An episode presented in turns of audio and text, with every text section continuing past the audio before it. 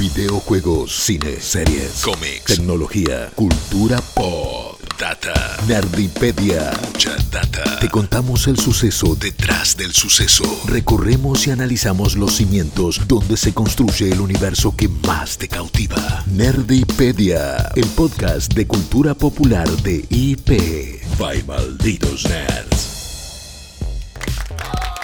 Todos y a todos, ¿cómo están? Bienvenidos a Nerdipedia, el podcast de malditos nerds para IP, donde hablamos del pasado, el presente, del futuro, de todas las cosas que nos gustan. Y hoy realmente vamos a hablar de algo que nos gusta mucho, porque llegó el momento del cine animado y vamos a hacer un viaje que realmente va a ser una montaña rusa por eh, Pixar, este estudio que año tras año nos ha traído alguna de las mayores experiencias y las mayores expresiones del cine de animación y del cine en general. Pero antes de volcarnos a todo eso, déjenme presentarles a mis compañeros, a las personas con las que amo hacer este podcast, escuchar sus perspectivas y que me lleven por sus propios viajes, comenzando por la señorita Jess Roth. ¿Qué haces, Jess? ¿Cómo va? Hola, ¿cómo estás Rippy? ¿Cómo están todos los que nos están escuchando? Guillo también, que vamos a tomar la costumbre de saludarnos. Y Guillo también. Eh, y Guillo también. gracias, está bien, me- me- y- pero me parece bien, es como, claro, vos, eh, eh, eh, Rippy te saluda a vos, vos me saludás a mí, y eh, yo no sé si lo voy a saludar a Rippy. Oh, no. empezamos ya con una pelea, No, no, con, no, una, con una grieta. Nah. Bueno, pasa que como, como una de las películas que vamos a comentar hoy, no, la, la amistad es así, tiene estos vaivenes, y, pero después terminaremos abrazados, por supuesto. Virtualmente. ya con distanciamiento. Sí, sí. Me copa, me copa pensar que seamos eh, eh, como Woody, eh, Boss.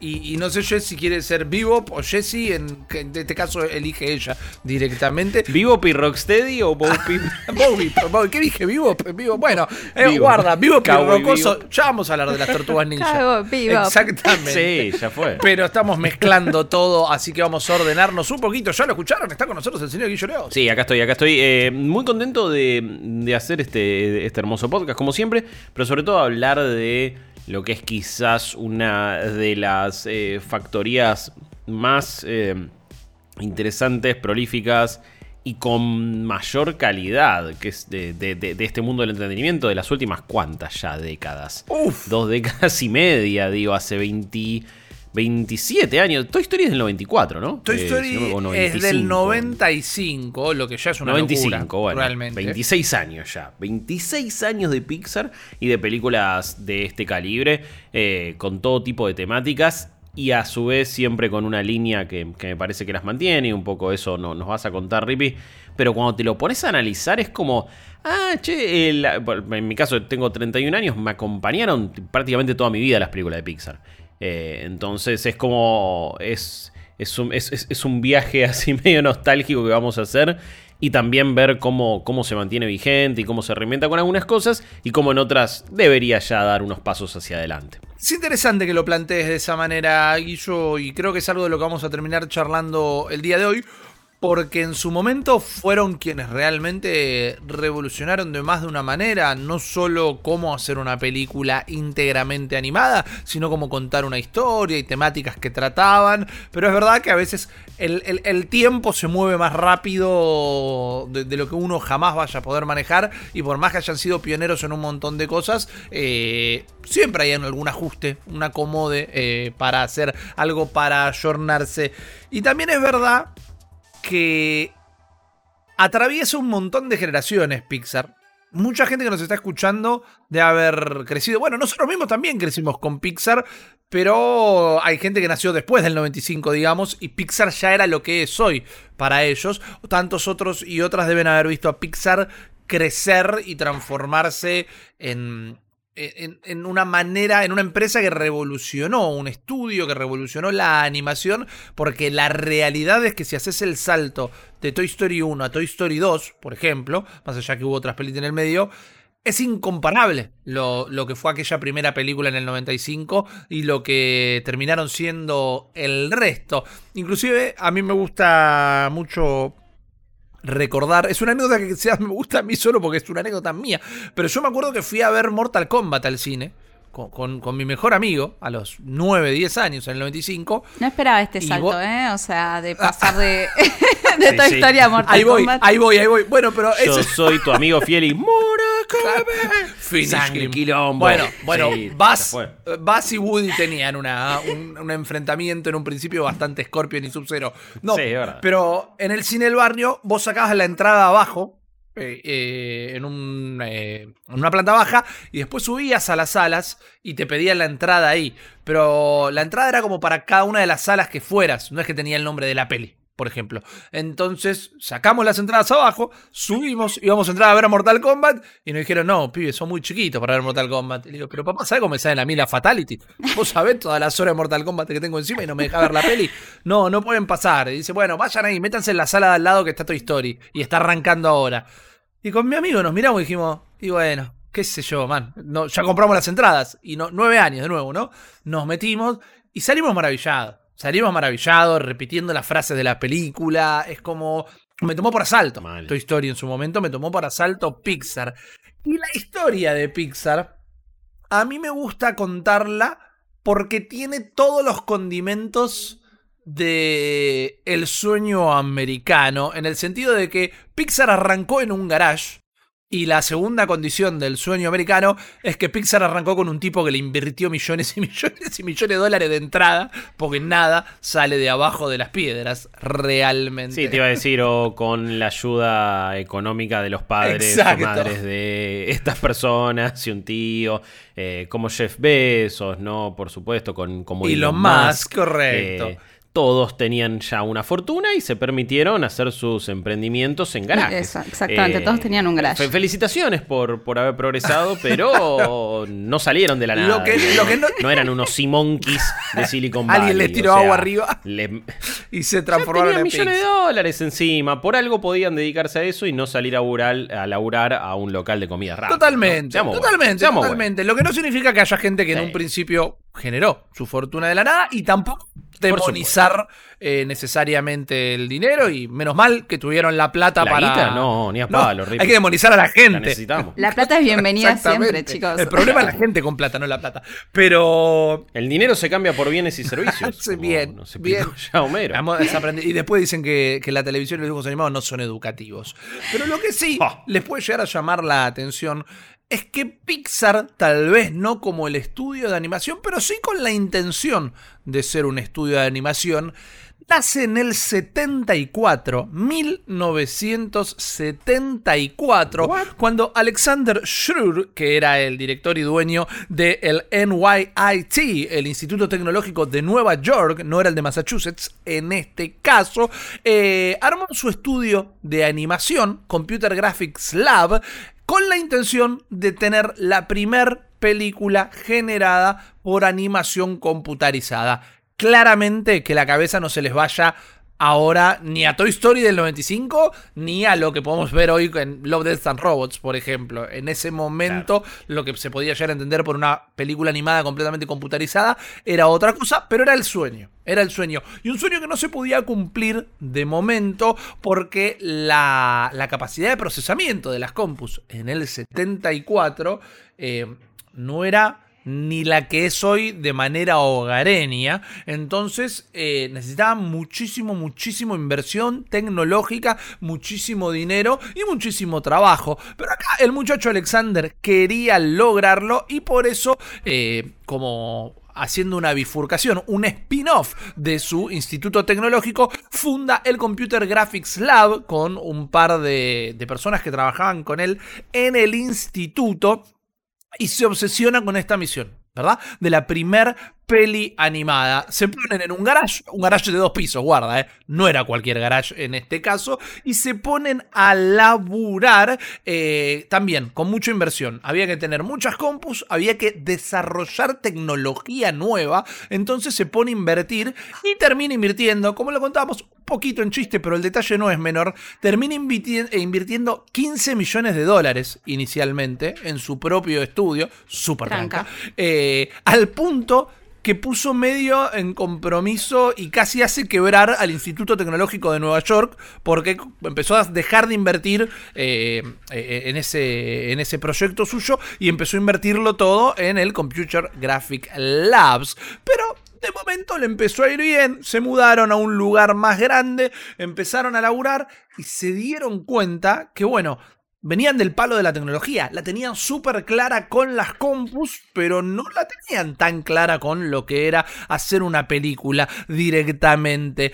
Empezaron a, dudar, a tener algunos traspiés, no tenían nadie que la tuviera muy clara, y entonces un día se cruzan con un muchachito de nombre Francis Ford Coppola, nada más y nada menos, que invita a uno de los desarrolladores de Computer Graphic Labs a un retiro en su casa casa, eh, un retiro cinematográfico. Era como una conferencia de tres días que se hacía en la casa del mismísimo Francis Ford Coppola, director de cine, eh, para charlar acerca de la industria del cine y cómo llevarla hacia adelante. Y es ahí donde la gente del Computer Graphic Labs conocen además a George Lucas, ¿no? Lo deben tener. A George Lucas hizo un par de laburitos. Star Wars, Indiana Jones, etcétera, etcétera, etcétera. En ese momento, Lucas ve lo que estaban laburando en el proto Pixar, se copa un montón y les hace una oferta a los empleados de Computer Graphic Lab, de los cuales seis se terminan yendo a trabajar a Lucas Films. Y encima se van a trabajar medio querusa, medio por izquierda, porque, y acá es donde me encantaría tener el interín, pero tal vez no está del todo documentado, renuncian a Computer Graphic Labs, pero por un año trabajan en otro lugar para que Alexander Schrur no sospeche de que se habían que habían sido comprados, de que se habían ido directamente de un lugar al otro. Entonces, por un año fueron a elaborar un kiosco, una remisería, a, un lugar, viste, de lavar autos. Y después empezaron a trabajar oficialmente para Lucasfilms. Eh, The Graphic Group eh, fue una división de Lucasfilms creada por esta gente donde de nuevo no trabajaban específicamente en generar animación computarizada. Empezaron a tener nuevos empleados, este grupo empezó a crecer y empezaron a crear, y esto es un detalle muy lindo realmente, un montón de tecnologías de animación que todavía no existían, porque de nuevo, el principal problema era que no le daban los equipos. La animación tradicional, la animación 2D, lápiz y papel, como quieran decirle, ya estaba más que instalada y era un éxito y los dibujos animados ya eran un suceso. Pero eh, acá lo que querían hacer es como que tenían que inventar el lápiz y el papel antes de poder hacer la animación que querían hacer. Tenían que generar la tecnología. Entonces en este departamento en Lucasfilms no se volcaron directo a hacer las pelis, más allá de que hicieron un par de cortos, sino en desarrollar la tecnología. Y una de las primeras tecnologías que crearon fue eh, el Alpha Channel, que hablando mal y pronto, súper rápido, y perdona a todos los animadores y animadoras que nos están escuchando por lo mal que seguramente voy a explicar esto, pero es una manera de integrar las imágenes y fusionarlas para generar un efecto de figura fondo. Y por otro lado, la tecnología de partículas inventaron, que creo que todos los que nos dedicamos un poquito a los videojuegos y la animación en sí general, en general, los últimos 20 años venimos escuchando de partícula, partícula, partícula, partícula, y esto fue generado por lo que después sería eh, Pixar en el 79 para que se dé una idea. Uno quiere o sea que tengo que echarle la culpa a Pixar de por qué no me da la computadora para correr ciertos juegos porque tienen muchas partículas. ¿Cómo eh, estás diciendo eso? Bueno, eh, completamente inesperado. Sí, creo que tu línea de tiempo es un poco extensa, pero en definitiva la respuesta es un sí. Te dieron un montón de cosas. Estoy, estoy atando unos cabos como si fuera un, un terraplanista. Exactamente. Sí, creo no tiene nada que ver, pero yo voy a decir que sí. Te la estás agarrando con gente que no tiene la culpa, pero por otro lado, un poquito. Se me caen los cuadros por segundo, es culpa de Pixar. siempre los claro. siempre los Esos malditos de Pixar. bueno, pero súper grosso esto que empezaron a generar tecnología empezó a irles un poquito mal, no terminaban de conseguir los fondos, no terminaban de, desarrollar los trabajos que estaban queriendo hacer, entonces empezaron a generar ingresos vendiendo y licenciando la tecnología, vendiendo el hardware eh, y el software particularmente también para que se puedan hacer estos trabajos y se los vendían a, como siempre nos terminamos enterando después, ¿no? Eh, en la industria norteamericana, se lo vendían a la industria de la arquitectura. Se lo vendían a la industria militar, se lo vendían a la industria médica, que ellos utilizaban dicha tecnología para avanzar sus propias ramas de la industria y de esta manera fueron subsistiendo. En 1982 eh, el equipo de Pixar empezó a trabajar en efectos especiales con lo que conocemos como Industrial Light and Magic, es toda la rama de efectos especiales de, George Lucas, y la rompieron con un montón de efectos especiales que quizás hoy ya nos van a, aparecer un, viejos, claramente, porque también es una tecnología que avanza de una manera muy exponencial, pero particularmente con las películas de Star Trek eh, generaron para, para esas pelis efectos especiales que en su momento eran, pero tope de gama mal. En este momento estamos hablando de una empresa, un grupo, una división de 38, 40 empleados. Siempre iban y venían, siempre se cambiaban de, estudio y había problemas dentro de LucasArts, que también en algún momento le podemos llegar a dedicar otro podcast porque eh, tiene su propia historia súper rica entre sí, realmente. En un momento, a Lucasfilms le empieza a ir un poco mal. Eh, George Lucas se divorcia y eso, por vericuetos legales, le termina generando un impacto económico. Después del lanzamiento del regreso del Jedi, todo lo que era la licencia de, Star Wars, juguete, remera, póster, etc. Eh, empieza a decaer en ventas realmente. Entonces se dieron cuenta los empleados de, de, lo que iba a ser Pixar en su momento.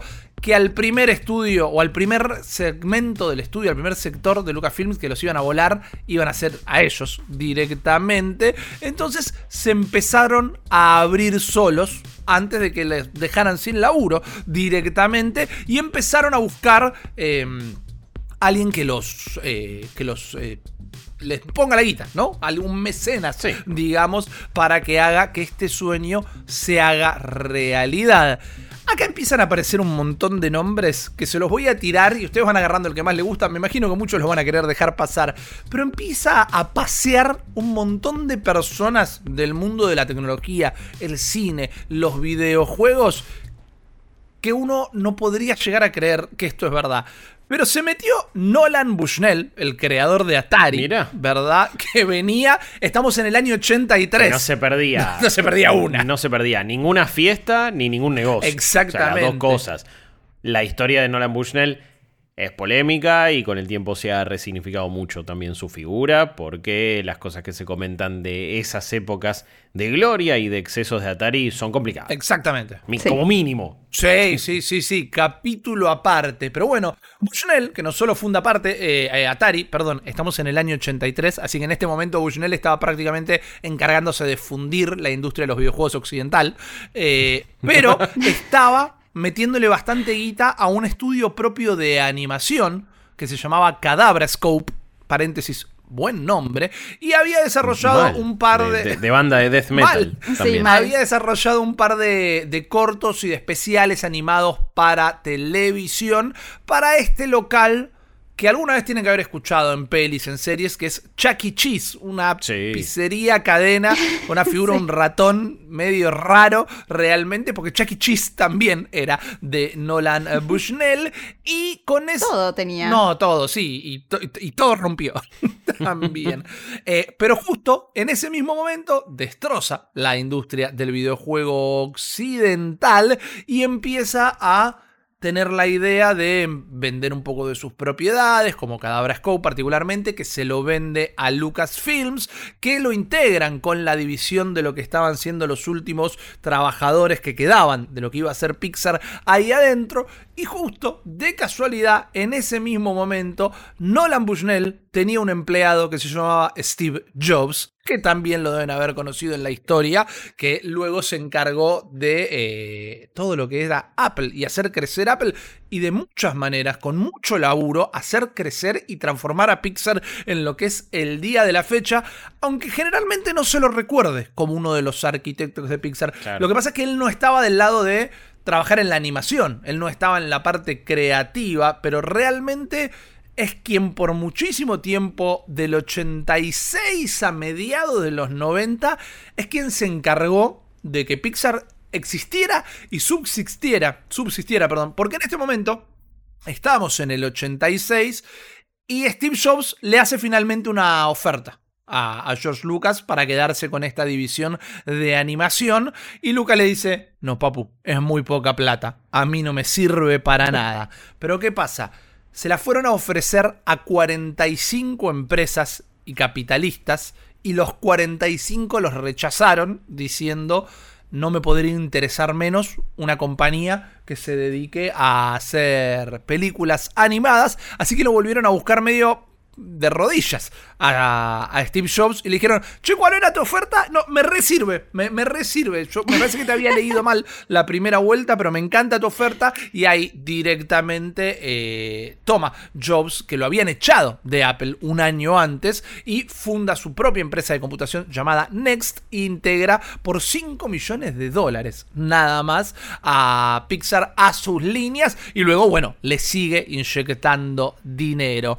En este momento ya estamos en lo que Pixar está activamente intentando desarrollar su peli, pero al mismo tiempo sigue generando software para vender a otras compañías. Uno de los primeros software que genera se llamaba Pixar y luego eh, de una reunión en un brainstorming donde dijeron, che, no nos gusta este nombre para nada, lo terminan rebautizando como Pixar, lo que se terminaría transformando en el nombre de la empresa. Es como cuando el desodorante ese cambió de la letra de una O por una A y todo cambió para siempre. Pixar sigue desarrollando su intento de peli, desarrolla algunos cortos, a esos cortos les va más o menos bien, eh, estamos llegando a principios de los 90, hacen algunos laburitos en CGI para Plaza Sésamo y de nuevo empiezan a pensar, bueno, che, necesitamos más plata, necesitamos que alguien nos ayude a crecer. Steve Jobs está como, como chairman, ¿no? Como presidente de la empresa, buscando a ver quién puede poner ese dinero y en un momento directamente empieza a considerar venderlo, sacarse de encima Pixar que parecía ser una papa caliente, parecía ser una manzana podrida. Todo el mundo la quería tener, cuando la tenían no lograban hacer nada con la empresa y pensaban en pasarla de nuevo. En ese momento casi lo compra Hallmark que lo conocerán por un canal de cable, afuera se lo conoce mucho por, por sus tarjetas ¿no? de, cumpleaños y cosas por el estilo. La quiso comprar Microsoft en su momento también, la empresa Oracle y finalmente empieza a hacer aparecer sus orejas alguien que ustedes conocen que es el ratón Miguelito y hacen un acuerdo con Disney por un montón de dinero para empezar a trabajar juntos. Acuerdo con Disney que le salió muy mal en un principio porque mientras que estaban hechos los contratos y estaban de acuerdo en cómo trabajar, pasó lo que suele pasar con los artistas musicales, que luego nos vamos enterando, porque habían hecho un trato por cinco películas pero cada vez que Pixar les presentaba una película le decía, no, bueno, esta la sacamos directo a DVD, así que no cuenta en el contrato. Y es como, no, vos me dijiste cinco películas. Y sí, pero Toy Story 2 no me interesa. Toy Story 2 la mando directamente a, DVD y a VHS, eh, así que lo que me tenés que hacer es otra peli para el cine. Y ellos peleaban. No, man, eh, es nuestro bebé, Toy Story, y esto va a ser una peli para la pantalla grande. Entonces tenían ese tipo de discusiones todo el tiempo hasta que terminaron reacordando los términos de cómo iban a trabajar un montón de veces. Y al final, de, después de Toy Story, después de un montón de películas, ya llegando a la década del 2000, después de un montón de idas y vueltas, Disney decide comprar Pixar para tenerlo completamente integrado en vez de hacer eh, un arreglo por películas, arreglos externos, tenerlos tercerizados y hacen la compra del estudio por 7 mil millones de dólares, que en ese momento era algo que no tenía ningún tipo de, precedente. Inclusive si nos ponemos a pensar, esto fue en el 2006 y a Marvel lo compraron por 4 mil millones. O sea que Pixar fue casi el doble, la compra de Pixar fue casi el doble de lo que fue años después la compra de Marvel, pero creo que fue la mejor decisión que Disney podría haber tomado. Fue prácticamente lo mismo que pagó Microsoft por Bethesda ahora. Que Mirá, fueron... claro, es verdad, 7.2, Eh, 7.4 había sido más sí, o menos. Sí, era 7. punto algo, creo que era 7.8, ponele. Eh, pero, pero sí, es, es prácticamente lo mismo entonces que pagó Microsoft hoy por hoy. 7.5. Eh, 7.5, ahí va. Eh, eh, pero digo, año, esto fue en el 2020 que se había concretado la compra, entonces estamos hablando de, bueno, inflación, eh, valores que crecen. Imagínense en ese momento entonces lo que representaba esa plata y la fe que le tenían también Claro. a, a una empresa que le dio historias que aparte, la verdad, si, si uno se lo pone a analizar también, los clásicos modernos de Disney son de Pixar. Eh, Sí. Porque estaríamos hablando que Disney, a ver, brindó pa- para sus eh, filas eh, y para sus clásicos en este último tiempo a Frozen, Moana, quizás, Sí. y para de contar. Es como le ha costado a Disney, eh, desde su estudio de animación, volver a hacer esos clásicos. Onda, eh, Cenicienta, Pinocho, Peter Pan, Bella Durmiente, Claro. Winnie Pooh, etcétera, que son tan representativos del- de la casa del ratón. Pero es muy loco porque la verdad es que pensás en Disney y pensás automáticamente en Toy Story. Pensás en Cars, pensás en todo lo que hizo eh, Pixar a lo largo de su historia, pensás en Up, pensás en, en un montón de cosas que eh, de, de- de las que se superalimentaron. Así que le tenían toda la fe del mundo y, y pusieron, eh, po- poniendo estaba la ganza y se, y se lo quedaron. Eh, eh, es así, es así. Y además, eh, me- yo no quiero meter el dedo en la llaga, ¿no? Pero no solo le costó a Disney, sino que los primeros intentos fueron bastante, Sí, bastante mediocres. Porque eh, Pixar hace Cars y Disney hace Planes. Y es como, me, me estás cargando, ¿no? Eh, da- Daba un poco de lástima. Pero hablemos un poquito de las pelis rápidamente, también para llegar a lo que fue su último estreno, Sí. que es Luca, directo a Disney Plus. Entre todo este quilombo administrativo, disculpen si me puse denso, pero eh, a mí todo el tema de cómo nacen las empresas y cómo son las negociaciones y todo eso me gusta muchísimo. Hablemos de lo que es Pixar lo que es la historia de Pixar con las 24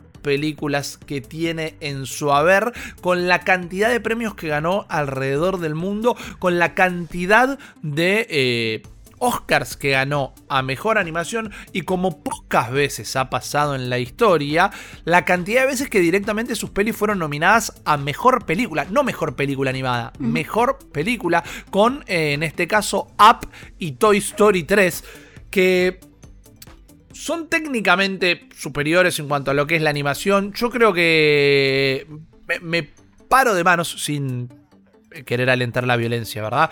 Pero Up restaba para ganarla, pero también ves contra quién competían en esos años y, y decís, chao, man, no hace tanto el cine era más que pelis de superhéroes y cosas por el estilo. Eh, era muchísimo más variada la oferta. Y esta magia de Pixar, vamos a decirle. Este, este éxito que, ok, a mí hay pelis que me gustan menos que otras. No quiero ofender a nadie, pero buscando a Nemo siempre me nadó bastante por el costado a mí. Pero es imposible negar que estas películas tienen un ADN que, las hace de- destacarse y se manejan más o menos por dos cositas, por dos maneras de trabajar que tiene el estudio en sí.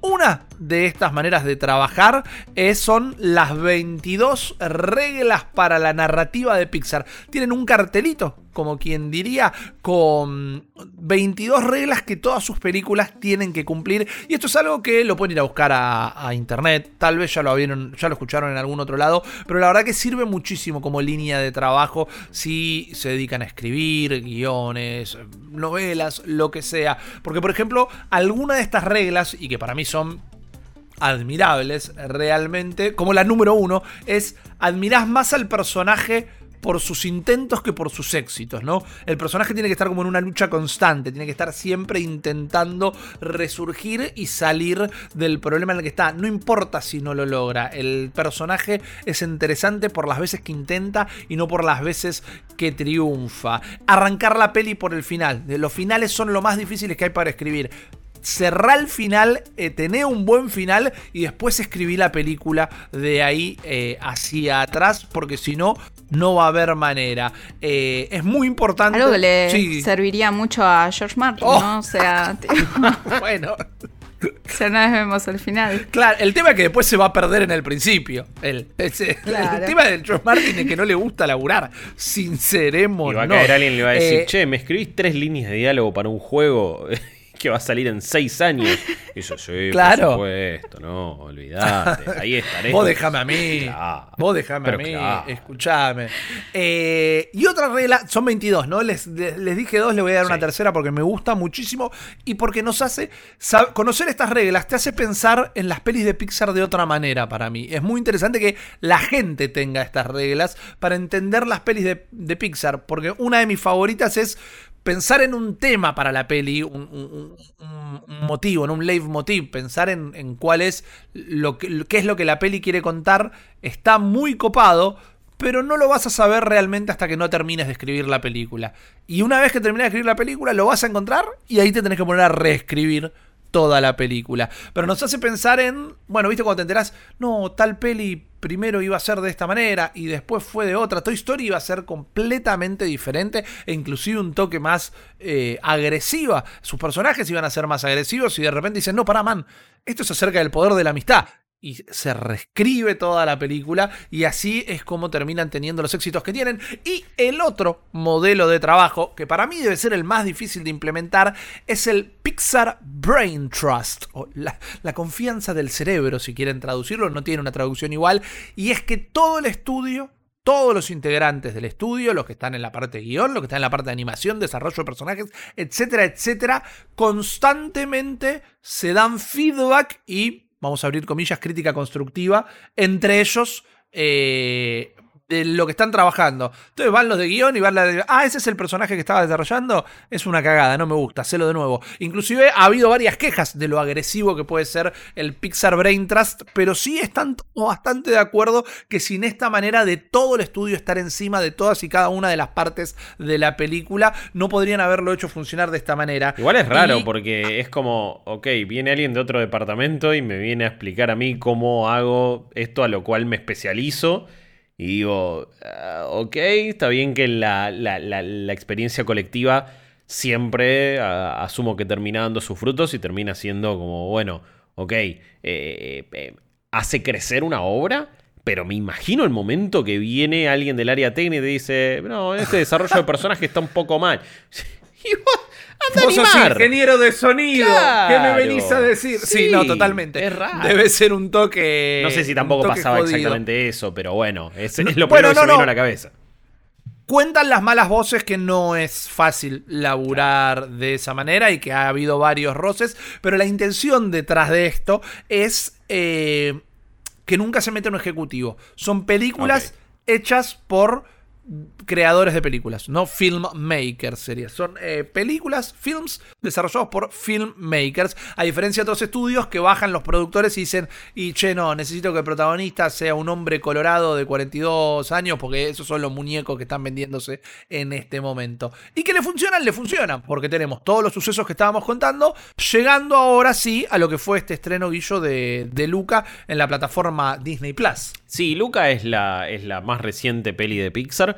En este caso fueron a buscar a, un director primerizo en el sentido de que es su primer largometraje. De hecho, ya había hecho eh, al- al- algunas eh, historias y algunos cortos animados. Uno de ellos, La Luna, que es básicamente la base para lo que después termina siendo esta película. Diez años después, porque esto salió en 2011. Pero, pero ese corto an- an- animado, justamente eh, para Pixar, termina entonces convirtiéndose 10 años después en, Luca, que, que como ya explicabas eh, eh, en, el caso de Toy Story, ¿no? Como dijeron, ok, tiene que ser una historia sobre la amistad. Esto también lo es, es, eh, es sobre el aprendizaje, sobre la aventura, sobre el descubrimiento y sobre un, grupo de personajes que van conociéndose también más a sí mismos y van madurando y creciendo y tirando abajo un montón de barreras. Eh, en posterior, Jess va, va a hacer también un análisis que, que se refiere a, la representación que- que han tenido algunas películas de Pixar, en cómo algunos de sus mensajes quizás Eh, por supuesto que no han estado tan explícitos. eh, y porque quizás Luca es hora que, que- los hiciera así, si es que decidimos analizarlo de esa manera. Pero en sí, Luca es la historia justamente de Luca Paguro. Todo esto es con una onda italiana, ¿no? Entonces, es muy loco cómo termina siendo, para nosotros, acá en Argentina, quizás la película de Pixar con la que más podemos empatizar y más nos podemos relacionar. Eh, frases, ves actitudes y, y suceden cosas que decís, ok, sí, es un domingo en familia acá en, en la Argentina, ¿no? Y de repente están Claro. comiendo un plato de pastas como uno podría hacerlo así y los pibes están jugando al fútbol ahí en, en la calle. eh, la gente es medio cabrona y, y hay como una actitud que por más que sea súper italiana y europea, en nuestro caso eh, la sentimos bastante argenta. Luca es un monstruo de mar, así es como ellos lo, lo- lo catalogan, o por lo menos como la gente de la superficie y de la ciudad de Porto Rosso eh, ve a la gente, a, las, a esta especie que es Luca. Su familia tiene actitudes de una familia en realidad eh, común y corriente, pero son todos monstruos eh, de mar y están constantemente escapando de lo que pueden hacer los humanos de la superficie, que están aterrados por estas criaturas, entonces que deciden cazarlas. Porto Rosso es una ciudad de pesqueros y que tiene estatuas, eh, fuentes, todas cosas que hacen referencia a la, a la caza de estas, de estas criaturas. La particularidad es que tanto Luca como toda su familia, como cualquier eh, integrante de, esa especie, cuando sale a la superficie, se convierte en humano.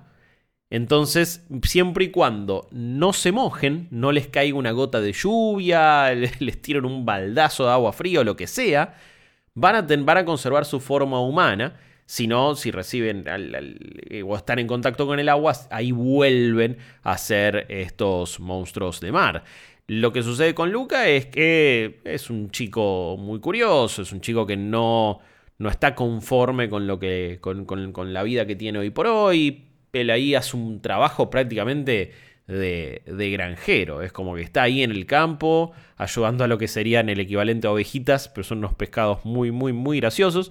Eh, y, y se siente como retenido, se siente oprimido y necesita ver qué hay más allá. Siempre sueña con, bueno, qué hay en la superficie. Su abuela le cuenta historias. No, sí, yo cada tanto subo, o, o solía hacerlo. Una vez fui a jugar a las cartas ahí.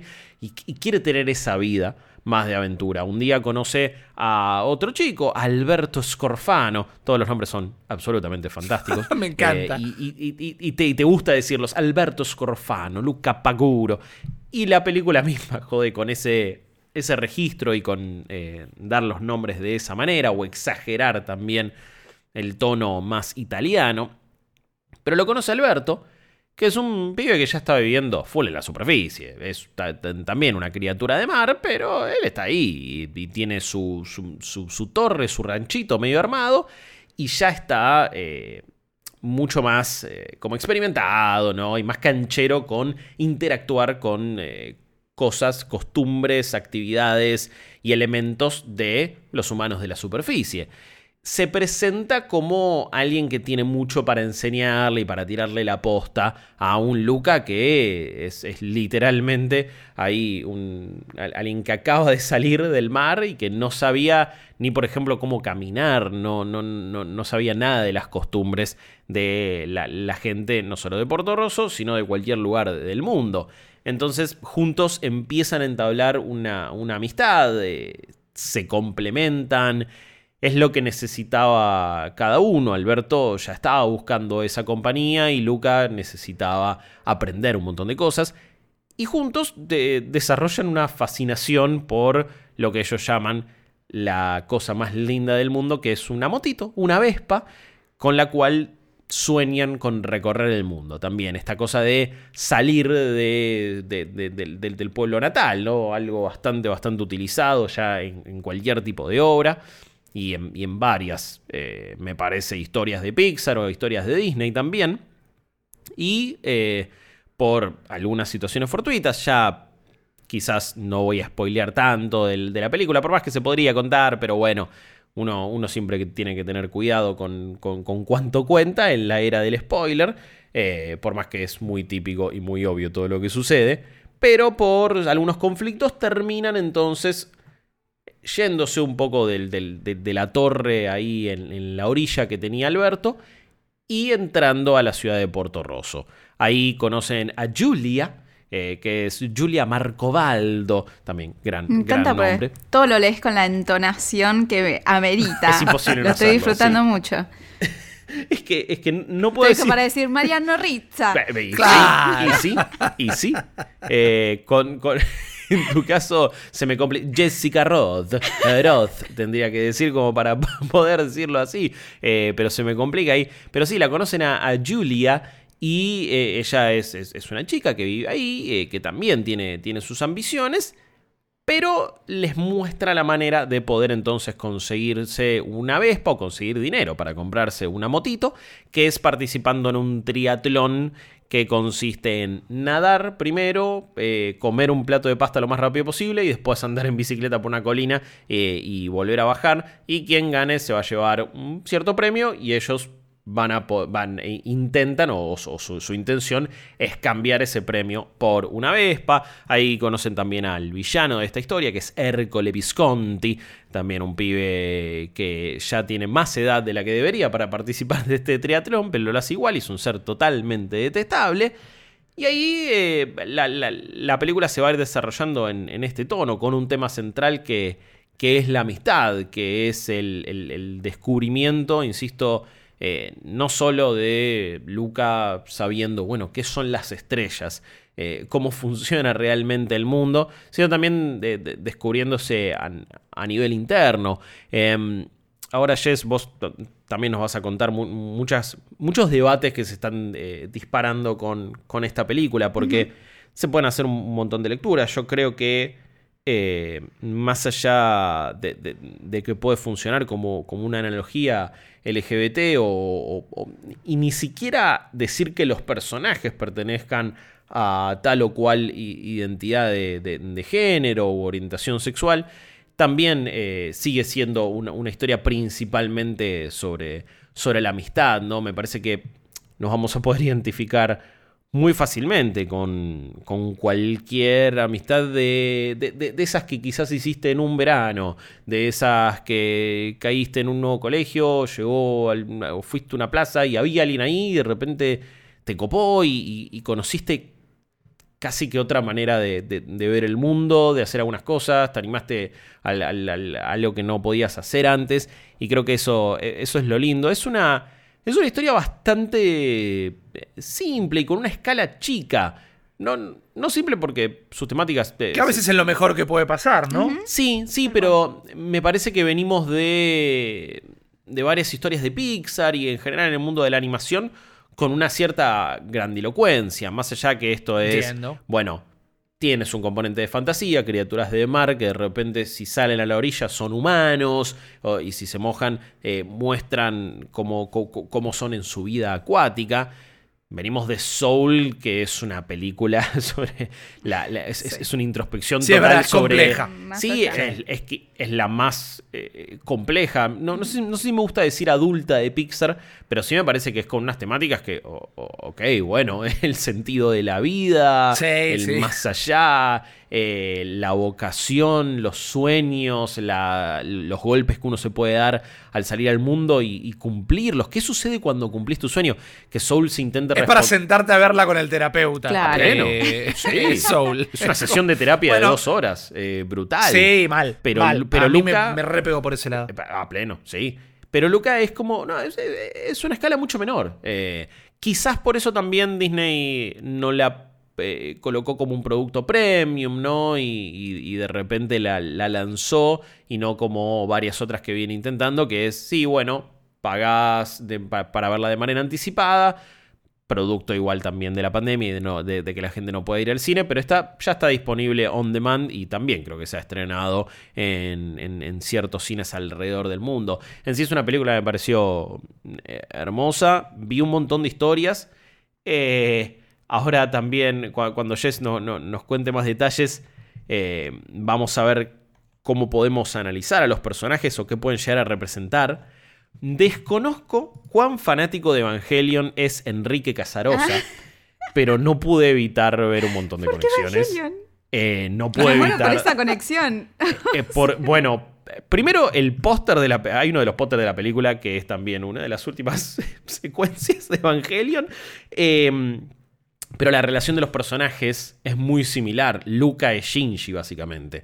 Un chico. Tienes que pilotear la Vespa. O Luca Eva, tendrá que hacerlo. Súbete a la Vespa. Shinji o Alberto o Julia tendrá que hacerlo, es literalmente eso.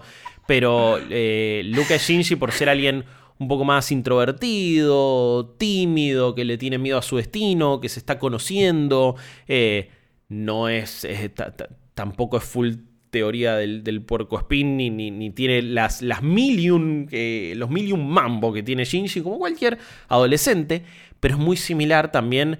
eh, la relación que tiene con Alberto es la relación que Shinji tiene con Kaworu también. Alguien que cae de la nada y que se presenta con una chapa y con una eh, prestancia muy particular y, que se impone y que, y que tiene conocimiento y que le muestra cosas que de otra manera no, no, no podría saber.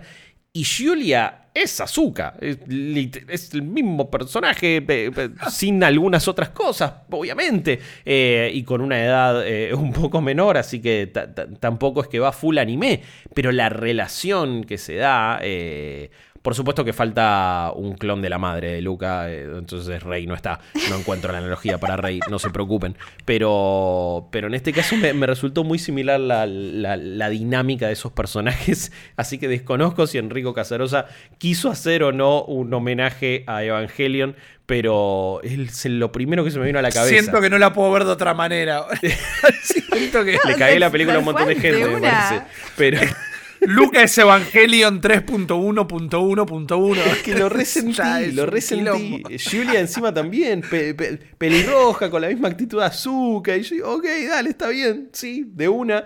Y, eh, a ver, a todo esto, Shinji es un, un personaje que, si bien nunca termina de, de hacer explícita su, su orientación sexual o su, su identidad de género, como él se ve a sí mismo, claramente está eh, eh, experimentando, está conociéndose y está debatiéndose eso a lo largo de, Evangelion. Y uno podría decir que Shinji es bisexual. Eh, no sé si, de nuevo, tampoco Luca hace explícita la, orientación de ninguno de sus personajes. Pero uno podría llegar quizás a, esa conclusión, o no, conclusión, pero verlo también de esa manera. Entonces, por eso mismo me puse a pensar también en Evangelion y, en cómo retrató a ese personaje, en cómo en este caso Luca lo, hace con sus protagonistas. Eh, pero bueno, se están dando debates muy interesantes y me parece que, que- que ahora Jess nos va a contar más al respecto. Sí, también eh, el autor había mencionado que en realidad la historia estaba basada en su niñez eh, y en su, en su experiencia con un amigo eh, en un verano que conoció que se llamaba Alberto. Así que también por eso es que el otro personaje, eh, aparte de Lucas, se llama Alberto. Sí. Entonces, eh, él dijo, salió a contar esta, esta mini anécdota para decir, la realidad es que no están, o sea, no son una pareja, no hay un interés romántico o amoroso en el medio. Eh, así que no va por ese lado cuando todo el mundo salió a decir eh, hay un par de guiños eh, hacia la comunidad LGTB y se puede leer también en clave, en esa misma clave. Pero la realidad es que una cosa no, no cancela a la otra y acá nos vamos a meter y lo voy a explicar rapidito, pero lo más claro posible, en lo que es el queer coding, que es una forma de narrar, son ciertos elementos que nosotros podemos encontrar en diferentes obras que asociamos eh, por cómo nosotros tenemos formada nuestra realidad y nuestra forma de ver el mundo, las asociamos a eh, el colectivo LGTB. Eh, por ejemplo, pasa con algunos personajes de Disney inclusive, o con, por ejemplo, les voy a dar un ejemplo fácil y que todo el mundo va a decir, ah, es eso, pero tenemos Gina, ¿se acuerdan? La guerrera Sí. los 90 y ahí se me cayó el DNI. Em, Lucy Loles. Exacto. Claro. Que la veíamos, en ningún momento tiene claramente un interés amoroso, ni siquiera, o sea, ni por su mismo sexo ni por eh, otras identidades. Eh, pero eh, tiene estas características de ser una guerrera fuerte, que se vale por sí misma, que salió en una época encima de la serie en la que ese tipo de historias no, no abundaban y que tenía una relación también el personaje muy cercano con su mejor amiga, es más, yo digo amiga entre comillas, Gabriel. claro. Eh, que todos decíamos, bueno, ahí, ahí pasan cosas, pero más que nada nosotros lo leemos de esa forma y es independiente de lo que el mismo autor eh, capaz tuvo la intención al momento de, crearlo. ¿Por qué existe el queer coding y por qué se habla del queer coding? Eh, más o menos en los años 50, 60, empezaron a haber obras, como hay obras de, todo tipo que cuentan historias de todo tipo, empezaron a haber obras que contaban historias eh, de personajes del colectivo gay. Eh, y sucedió en Estados Unidos que eh, hubo un sector importante que empezó a verlo con malos ojos, que no le copó para nada, menos que menos que menos, en obras que eran para todo público, y eh, empezaron a censurar estas obras audiovisuales, estas películas, estas series, estos dibujitos. Entonces la forma de contar estas historias empezó a darse con carpa, de forma clandestina o de forma sutil. ¿No? O sea, ok, lo voy a contar, voy a poner un poco más de creatividad para pasarme de largo el filtro de la censura. Así que es como que veníamos en una imagen muy mágica y muy feliz y de repente empezamos como la parte un poquito más oscura de la historia. Claro. Em, y la otra forma de que se fue generando, que se fue gestando en esta época de representar al colectivo y obviar la censura era asociarlo también a características desviadas o a características negativas. Era como el diablo y si sos un personaje malo y que tiene intenciones crueles hacia otros, entonces es más probable que eh, tengas características también eh, que en esa época se consideraban eh, desviadas, ¿no? O sea, que alrededor de la historia todo se consideró desviado, tiraban del monte a la gente que era zurda, yo soy zurda, así que nada, qué sé yo. Dato de color, ¿no? Tranquila, estás segura en este Estoy Segura, nadie me No te vamos a tirar de ningún lugar. No te vamos a atar la mano para que escribas con la mano derecha. Claro, pero mi compañera de banco en la primaria era zurda y yo era diestro y es como que nos chocábamos los codos todo el tiempo y a veces tenía ganas de arrojarla por un barranco. Pero era en un sentido medio poético. Por favor. Me, arruinaba todo el cuaderno. No, pero por eso a mí me hacían sentarme del lado de la ventana. Así que no, no, no estás único, no, no, eras el único en esto. Pero alrededor de la historia siempre todo lo que no coincide con la norma se consideraba eh, del diablo desviado, lo que le quieras asociar. Entonces personajes que eran malignos, eh, el contrincante era generalmente eh, más probable que tuviese ciertas características que se podían asociar también, ciertos manerismos que se podían asociar al colectivo LGTB.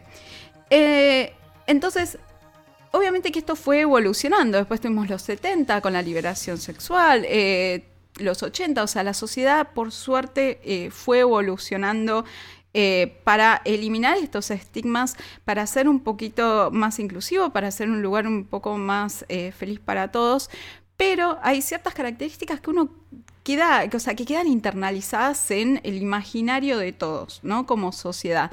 Y así vemos, por ejemplo, volviendo a Disney en sí y a Pixar, que es el tema de lo que estamos hablando, pero vamos a, lo que es Disney, cuando al principio mencionamos las historias de las princesas, por ejemplo, eh, o inclusive, por ejemplo, el Rey lo que sucedía, o sea, también podemos leer eh, en clave LGTB, eh, a ciertos personajes, especialmente a los villanos.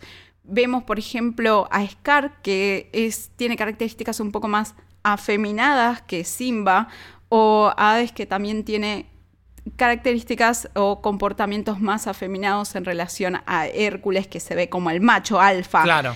Entonces, eh, son cosas que no fueron intencionales. No es que el autor dijo, ah, lo voy a meter a propósito porque eh, le voy a meter manerismos que son un poco más afeminados, que se pueden eh, asociar entonces al colectivo LGTB porque son mal. O sea, no hubo nada de eso, o sea, no es para como la polémica, pero uno lo termina leyendo de esa forma más allá de la intención del autor de la obra. Esto todo... Sí, se termina convirtiendo en, símbolos y en iconos por eh, también su cómo, cómo se presentan en, la pantalla. Y me parece también que habla a veces, eh, los, justamente esos villanos terminan siendo personas con mucha confianza también, que, que, son las que no tienen miedo de mostrarse como son. Entonces, quizás encontrás ahí una empatía, una representación, más allá de su maldad y su villanés, por supuesto. Pero, pero me parece que vos lo ves a Scar y hay una teatralidad y una también eh, una, actitud que por supuesto que es atractiva. me parece que eso es lo, que está bueno. Y, es poder tomar esos personajes eh, también como propios eh, y, rescatarle ciertas cosas que me parece que eso es lo interesante. Sí, toda, totalmente. Es, va por ese lado, pero Disney también con el tiempo es como que dijo, ok, me lo estás leyendo de esa forma, vamos a eh, tratar de mejorar, vamos a tratar de cambiar los elementos, vamos a tratar de, salir de esos lugares, ¿no? Porque está bueno también que tengas referentes que, sean más positivos. Sin embargo, eh, Disney y Pixar en sí, cuando hablamos, o sea, de algo que no sea solamente queer coding, eh, podríamos decir que un poco viene como queriendo animarse, pero no animándose realmente, ¿no? O sea, lo pudimos ver, por ejemplo, con la eh, adaptación live action de La Bella y la Bestia, que teníamos a este psychic de Gastón con Le Fou, que todos sabemos desde la primera película animada que ahí había, había onda, que claramente lo admiraba, era todo su universo, era Gastón para ese personaje. Y el director, que es una persona abiertamente gay, dijo con pompos y platillos que en esta adaptación íbamos a ver este personaje claramente identificado como parte del colectivo. Sin embargo, al momento de salir la película, vimos que esto no era así, vimos que se limitaba a una escena en la que estaba bailando con, otra, con, otro hombre y nada más. O sea, no habían grandes referencias. Volvió a pasar también por ejemplo, con Avengers, con la última Avengers, que también dijeron, eh, los hermanos rusos dijeron, vamos a tener una escena con un personaje LGTB, lo voy a hacer yo, uno de los hermanos creo que era Joe. Em, pero se terminó, cuando vimos la película, se terminó limitando a un testimonio, un personaje mega secundario, eh, cuando hablaba de cómo perdió eh, a su pareja eh, con, con, el Snap, ¿no? Con, con, toda la situación que sucedió con, con Thanos. Sí, estaban ahí como haciendo terapia de grupo y son 30 segundos de una escena. Bueno, mismo Jess, también que si ahora nos ponemos a analizar esto, vamos a encontrar 2 millones. Pero en su momento habían dicho eh, que iban a hacer lo mismo con Frozen 2, que la primer Frozen es como que da muchas cosas a entender. Y habían dicho, no, con Frozen 2 vamos a ir de lleno con el asunto. Y después queda de nuevo si la vieron o si la ven, como que están queriendo dar a entender todo el tiempo una posible fluidez de Elsa, pero nunca arrancan, nunca van al todo por el todo. No, eh, de hecho la canción Let It Go terminó siendo de cierta forma apropiada por el colectivo, como, bueno, me está haciendo varios guiños, me está tirando varios guiños. Claro. Y Disney es como que lo deja, te lo dejo a tu criterio. eh, eso sucedió también con Nemo, que, se ven eh, una, como una pareja de dos pescaditas, por así decirlo, pececitas, eh, que se le preguntó al autor, che, son pareja, y le dijeron, lo podés interpretar como vos quieras.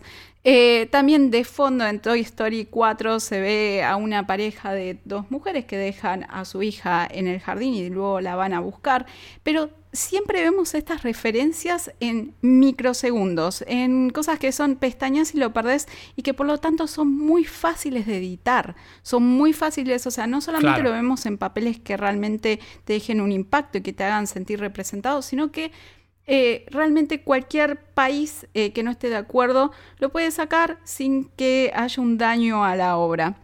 Entonces decimos, bueno, no hay nada, nada, nada, nada de todo el universo enorme de Pixar y de Disney que hable al colectivo LGTB de forma clara. Más o menos.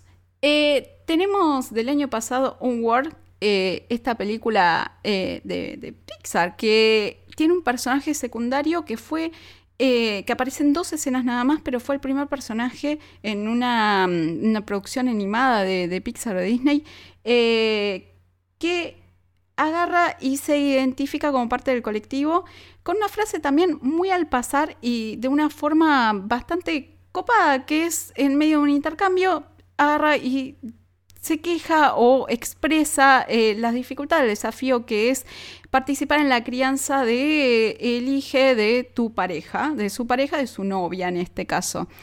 Eh, es una línea recorta, es de nuevo algo que se puede sacar. De hecho, en varios países cambiaron la palabra novia por pareja, que se puede entonces interpretar más ampliamente. como nunca vemos a la pareja, la verdad es que si le cambias la palabra, eso pasa de largo.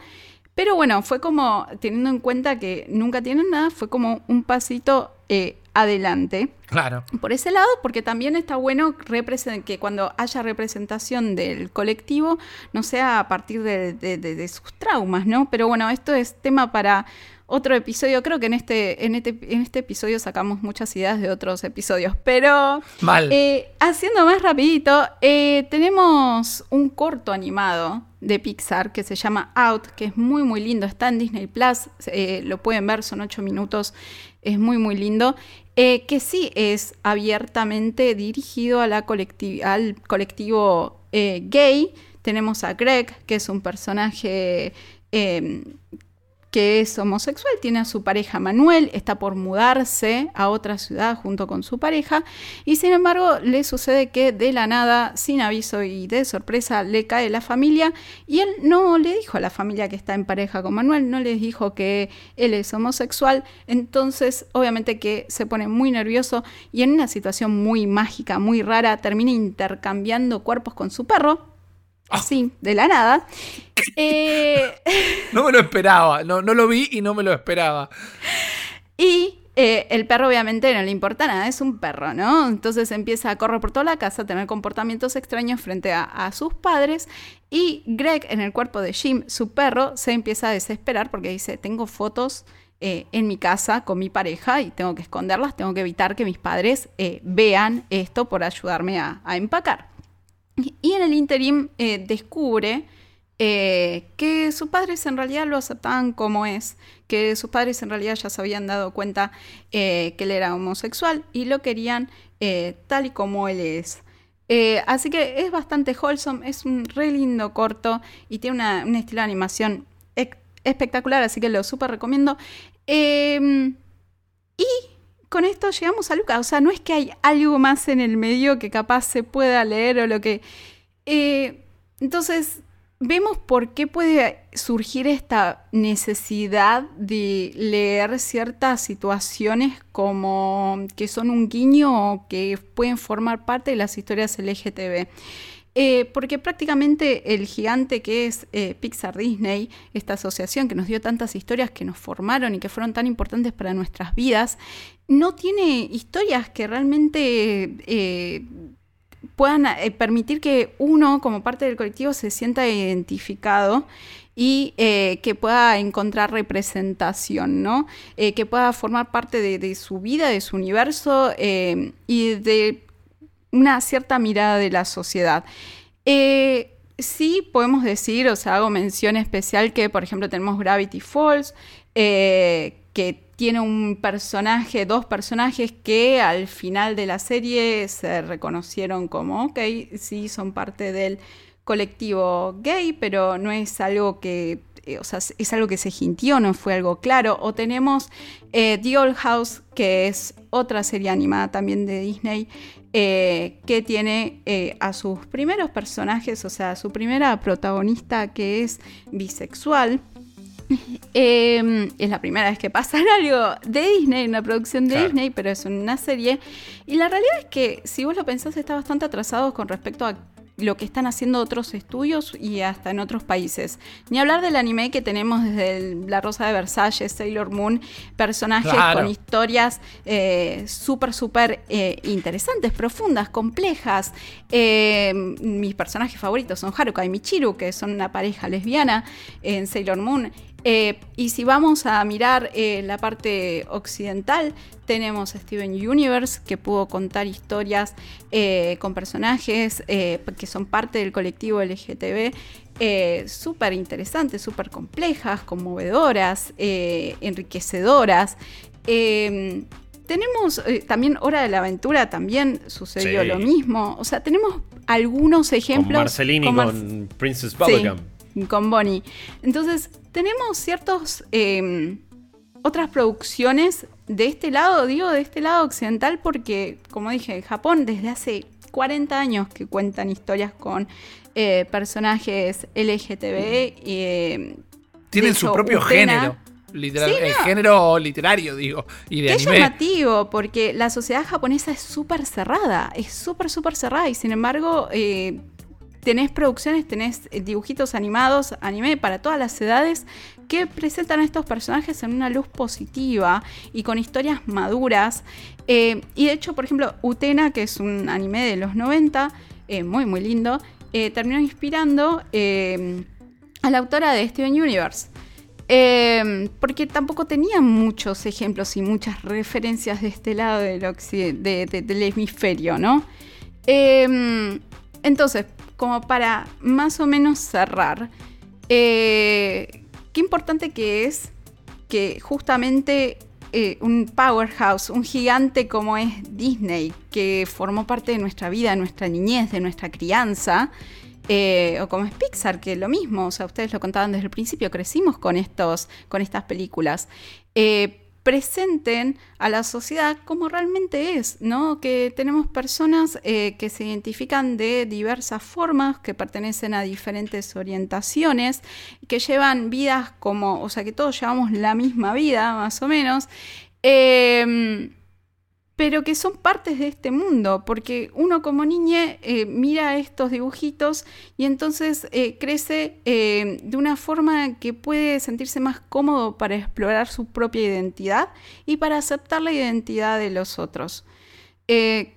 Por esto es importante, y se le viene reclamando hace mucho a Disney, que tengamos a una princesa, por ejemplo, como Elsa, que pueda ser parte del colectivo, que tengamos historias que nos hablen a nosotros, y a nosotros es nosotros en toda nuestra diversidad. Eh, así que nada, Luca ya dijo el autor que no va por ese lado, sin embargo, no invalida eh, estas lecturas que se están haciendo eh, en base del queer coding. Eh, tenemos ciertas escenas, por ejemplo, toda esta parte de Luca y Alberto, una nueva vida, descubrir el mundo, pero, eh, por ejemplo, a Luca lo protege la, la familia porque lo acepta como es, pero dicen el resto no lo va a entender, no lo va a aceptar, mientras que la familia de Alberto directamente lo rechazó por quien es, por sus, eh, por sus necesidades, sus gustos, sus ambiciones. Entonces, tenemos ciertos elementos, o sea, ese es solamente un ejemplo en esta película, que te permiten eh, leerlo como una analogía gay, ¿no? Como las peripecias que uno tiene que pasar cuando es parte de este colectivo. Em, Y hay varios ejemplos más que obviamente no vamos a dar porque ya sería spoilear, pero me parece que, que- que están ahí. Eh, hay un hilo muy interesante en, Sí. en Twitter de un... es arroba cnielo eh, con C de casa y nielo con doble L guion bajo, C Nielo guion bajo. eh, su nombre es eh, Caterina Nielo, justamente. Por más que me, costó encontrar cuál era su nombre, quería decirlo porque eh, su nombre de usuario está como puesto ahí en ruso, entonces no lo estaba pudiendo tra- traducir. Eh, pero la, la- la verdad que hizo un Sí. análisis fantástico, ahonda en muchas de las cosas que, que- que ya dijiste vos, Jess. Eh, y me, parece que justamente en referencia a lo que decías recién, cierra con una frase de, de- Mark Hamill y, que había tirado en una charla, que, que, que- él cuenta una anécdota, que algunos fans que le decían que estaban recibiendo bullying en, la escuela porque eh, les costaba con- con- contar o, aceptar y mostrarle al mundo su orientación sexual. Eh, y, que esos, esos fans le decían, bueno, Luke, ¿podría ser gay? Eh, Luke Skywalker, ¿no? Y, lo que le dice Mark Hamill justamente que está eh, fue, que fue creado, que se supone que vos tenés que interpretarlo eh, a, a tu propio antojo y, y- y según tu propia manera de, de- de ver el mundo. Dice, si vos pensás que Luke es gay, por supuesto que lo es. Eh, más allá que encima, justamente, Lu- Luke Skywalker, digo, se, pueden hacer un montón de análisis eh, de- distintos, más allá de todo lo que representa ser un Jedi, como ese credo justamente a le ha coartado las emociones a sus integrantes. Ya lo hemos analizado un poco cuando, cuando hablamos de las series animadas de Star Wars.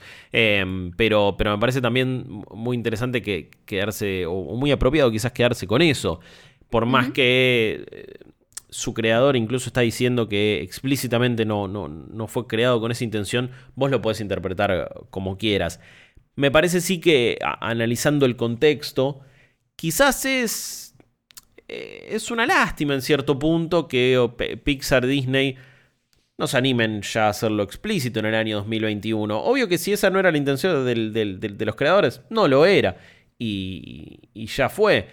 También eh, creo yo que si eso hubiera sido el sentido eh, o, la intención, hasta quizás tuvieron que haber cambiado algunas cuestiones de la historia o, haberlas ahondado más o haberlas hecho más explícitas. Eh, también al mismo tiempo es, es raro quizás cómo o qué, aprendizajes tenemos que, hacer todos y todas y, cómo tenemos que evolucionar o cómo tenemos que cambiar también la manera de, analizarlo, porque Luca, Alberto, Julia o cualquiera de los personajes pueden tener la, orientación eh, sexual o la identidad de género que, que cada uno le, pueda asignar.